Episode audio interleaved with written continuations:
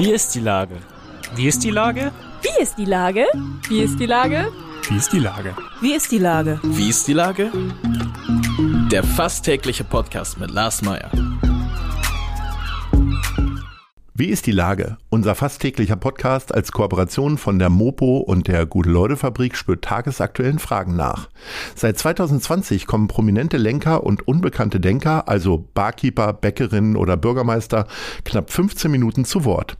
Die Auswahl ist rein subjektiv, aber immer spannend und überraschend. Mein Name ist Lars Meyer und ich rufe fast täglich gute Leute aus Hamburg an. Unser Partner, der das diese Woche möglich macht, ist Meierlikör. Jetzt hilft nur noch Meierlikör. Es ist wieder da. Jetzt als Booster oder Osteredition. Lecker wie eh und je und vor allen Dingen gut. Gut für dich und gut für Mensch Hamburg. Denn es hilft unserem Projekt Mensch Hamburg WG. Also ab zu Old McDonald in Eimsbüttel, Hey Milos Feinkost in der Bartelstraße oder der Guneleude-Fabrik in der Schanze. Und Gutes tun. Das war Werbung. Herzlichen Dank. Heute befrage ich den Multiunternehmer Axel Strelitz. Ahoi Axel. Ahoi, mein lieber Lars. Lieber Axel, du betreibst das Dorf in St. Georg und bist mehr als umtriebig mit Corona-Teststation und dem Clubhaus und der Wunderbar und der Panic City auf St. Pauli. Wie ist denn die Lage auf St. Pauli und St. Georg? Also die Lage auf St. Pauli und St. Georg, die entspannt sich gerade wieder. Es geht wieder los. Man wittert so ein bisschen Frühlingsduft. Das tun wir ja tatsächlich. Und seit ein paar Tagen oder seit, sagen wir mal, seit anderthalb Wochen ist ja Sperrstunde auch passé. Und wir können jetzt wieder feiern. Wir können es wieder auch in die Arme fallen. Und es geht wieder so los, wie wir es kannten. Wird es denn so genutzt, wie man es nutzen könnte? Also das Stadion des FC St. Pauli war ja zuletzt nicht ganz voll, obwohl es hätte voll sein können. Wie ist es in den Clubs? Es gibt Nachholbedarf tatsächlich. Also die Leute reden von den goldenen Zwanzigern, so wie wir das vielleicht schon mal erlebt haben. Es ist wirklich so letzten Sommer, da kann ich es ja sagen, da hatten wir das Gefühl, wir feiern jeden Samstag Silvester und im Moment fühlt es sich auch ganz gut an. Also zumindest an den Wochenenden haben die Menschen das Bedürfnis, was nachzuholen. Wie ist denn der Umgang mit Alkohol oder wie siehst du das vielleicht persönlich? Muss man das auch alles wieder lernen? Ich habe ja den Eindruck, ich werde nie wieder mehr als drei Bier trinken können oder so. Nee, ganz, und ganz im Gegenteil. Ich habe, also ich habe immer gesehen und auch gelesen, dass die viel mehr trinken und zwar im Home, im Home-Suff. Ja, ja, ja dann neige ich gar nicht zu. Die Flaschen, Container waren voller als je zuvor okay. und die Leute doch, die trinken jetzt auch wieder betreut mit uns und äh, lieben das. Okay, gibt es denn schon wieder so richtige Eskapaden oder gibt es dann doch wieder eine Hemmung noch so? Also ich meine, die Wunderbar neigt ja dazu, dann ein bisschen ekstatisch zu werden nach 2 Uhr. Woher du das wohl weißt, es ist auf jeden Fall so, nach 2 Uhr wird nicht mehr drüber geredet. Und im Übrigen, wer sich erinnert, war nicht dabei. Mhm. Und äh, aber die alte Regel zählt ja, wenn du selber in deinem Laden bist, dann trinkst du ja wahrscheinlich nichts, ne?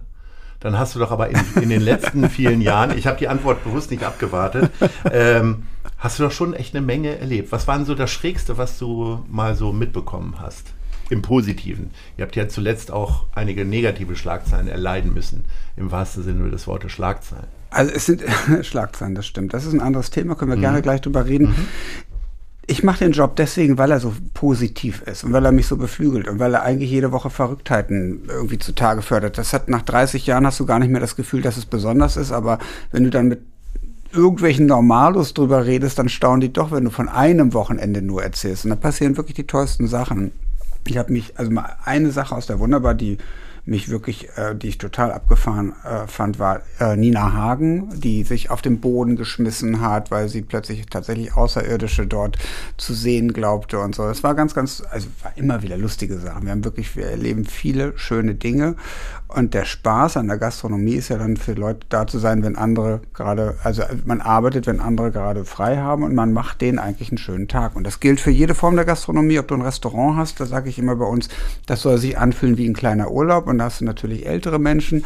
Du hast es aber auch in so einer Bar wie Sommersalon oder Wunderbar, da machst du einfach Spaß, Freude, Party und da ist ja die Eskalation so, dass also das ist ja so die Schwelle zum Erwachsenwerden. Da sind die Leute gerade 18, 19, das erste Mal auf der Straße, das erste Mal unterwegs. Das es fühlt sich ja auch großartig an. Und witzigerweise, wunderbar zum Beispiel, hat jetzt 30-jähriges Jubiläum schon gefeiert. Da kommen heute wiederum 18- und 20-Jährige vorbei und denken, sie erleben den Nabel der Welt und alles zum ersten Mal. Und denkst, das war, deine Eltern quasi waren ja auch schon hier, weil den Laden gibt es schon 30 Jahre. Und er vermittelt immer noch das gleiche Wohlfühlgefühl für die jeweils Angesprochenen. Ich habe ja tatsächlich seit vielen Jahren schon das Gefühl, dass mich freitags und samstags überhaupt nichts mehr auf den Kiez treibt, weil ich, ähm, als ich hier Mitte der 90er ankam, da ging die Gefahr ja so ein bisschen von den Bandenkriegen aus und dann äh, wurde ja auch mal geschossen. Ich habe regelmäßig von meiner Mutter Anrufe gekriegt, dass ich bitte wieder nach Hause kommen soll. Äh, jetzt habe ich so in den letzten Jahren immer das Gefühl gehabt, dass das Publikum selber einfach immer so eine Grundaggression hat.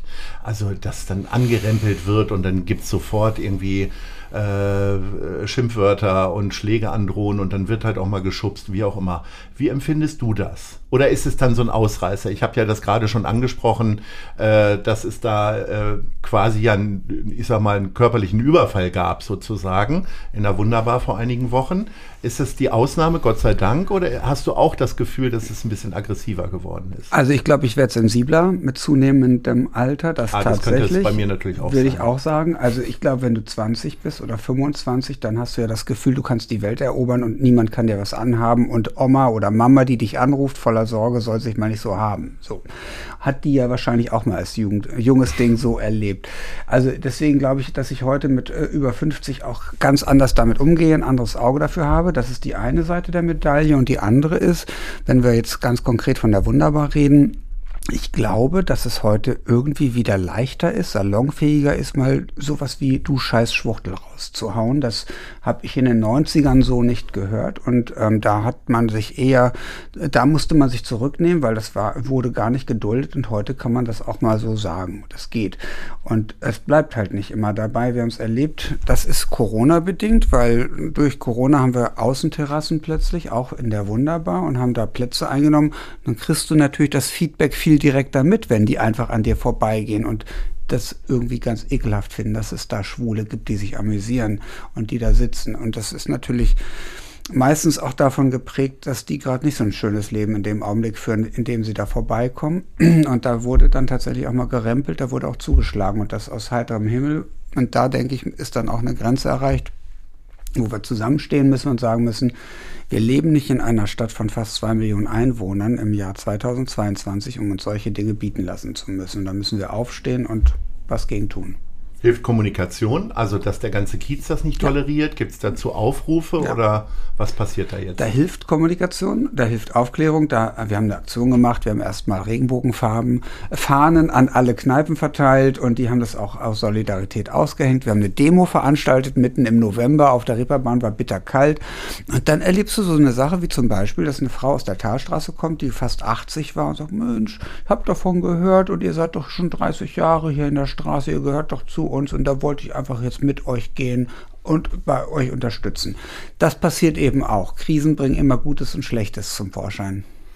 Ich habe äh, am Anfang der Corona-Pandemie, als wir auch den Podcast hier angefangen haben, immer wieder darüber gesprochen, dass möglicherweise bestimmte Gastronomiebereiche gar keine Chance haben, das zu überleben, weil vielleicht schlecht gewirtschaftet wird oder was auch immer.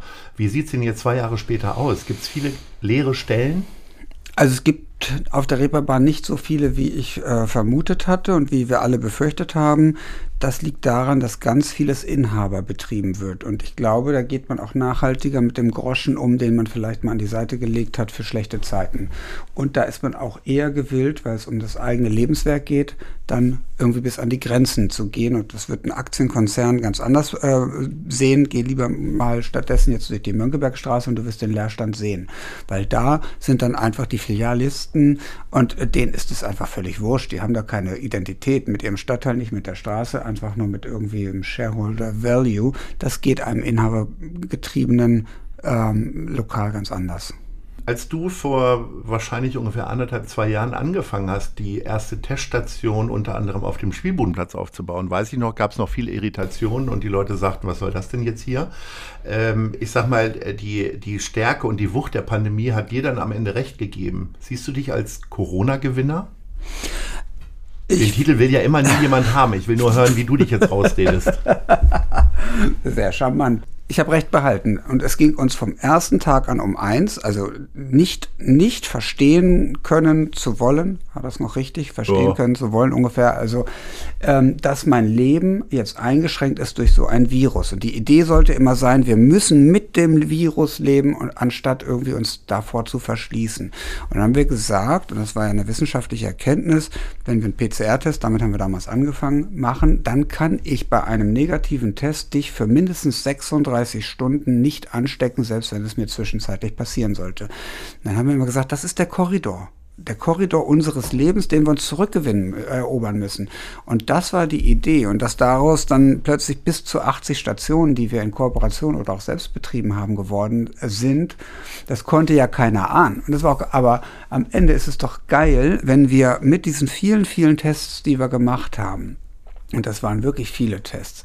Wenn wir damit für jeden Einzelnen, der jetzt, ich habe mich gerade testen lassen, bevor ich hier an diesen Tisch gekommen bin, ich sorge also dafür, dass wir uns gegenseitig gerade nichts tun. Und das haben die Menschen gemacht zu Weihnachten, das haben sie gemacht, wenn sie in Urlaub fliegen. Die haben sich Sicherheit geholt, verschafft. Und dazu war es gut. Und das hat uns ein bisschen leben lassen. Und in, ganz im Ernst, Gott sei Dank wird die Testverordnung zwei Monate verlängert. Das geht bis Ende Mai. Und im Herbst werden wir wieder über dieses Thema reden. Und hoffentlich über noch klügere Ideen außer so einem Plastikkit, äh, Schnelltestkit, weil da gibt es noch digitale Lösungen, die man da anschließen kann. Man kann das viel besser dezentralisieren. Man kann auch PCR-Tests an jeder Ecke und an jedem Ende machen. Das ist nicht Raketentechnik. Und ich finde, wir müssen uns auf diese Dinge vorbereiten, damit wir, du und ich, unser Leben führen können, in Freizeit, aber auch unser, unser Berufsleben. Wir müssen doch auch weiterhin Events planen, wir müssen doch Spaß verbreiten, wir sind doch irgendwie gute Launebären und Unbedingt. Damit auch ich mal wieder nach 2 Uhr in die Wunderbar gehen kann oder dich in nicht andere erinnerst. Genau. Wir sind jetzt schon am Ende unseres kleinen Gesprächs Was? und sind äh, bei der Top 3. Ähm, das äh, fasst ja immer bestimmte Lieblinge zusammen. Und ich habe so gedacht, jemand, der so viel nachts arbeitet und so viel arbeitet, der braucht ja auch mal ein bisschen Sonnenschein. Ich würde gerne von dir deine Lieblingssonnenplätze hören hier in Dann Hamburg. zerfalle ich doch zu Staub sofort. Ein, ein Deine. Eckzähne kommen und schon ich, raus hier. Genau. Ähm, was ist denn Platz 3? Ah, Platz drei wäre für mich ähm, das Café Gnosa äh, auf der langen Reihe mit der besten Birnenrahmtorte. überraschend. Ja, Ja, okay. Wärst du nicht drauf gekommen, ne? Nee. Aber Birnenrahmen musst du dir merken. Okay.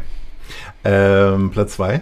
Platz zwei, da würde ich in eigener Sache mittags eine Pizza essen, bei uns in der alten Liebe äh, am Spielbodenplatz im Clubhaus. Und Platz 1. Platz eins ist, das mache ich tatsächlich jeden Tag, nicht nur bei Sonne. Ich gehe mit meinem Hund Holly jeden Tag die Runde und da, das ist so die Terrasse vor dem Bernhard-Nocht-Institut, dieses Plateau, dieser Oh ja. Spazierweg. Den liebe ich sehr bei jedem Wetter und ähm, aber heute eine besondere Wucht. Lieber Axel, vielen Dank für diese Tipps, vielen Dank für das Gespräch. Ich drücke alle Daumen für deine vielen, vielen geschäftlichen Unternehmungen. Da kommt sicherlich noch mehr und dann reden wir auch wieder. Bis dahin sage ich Ahoi. Ahoi, danke dir.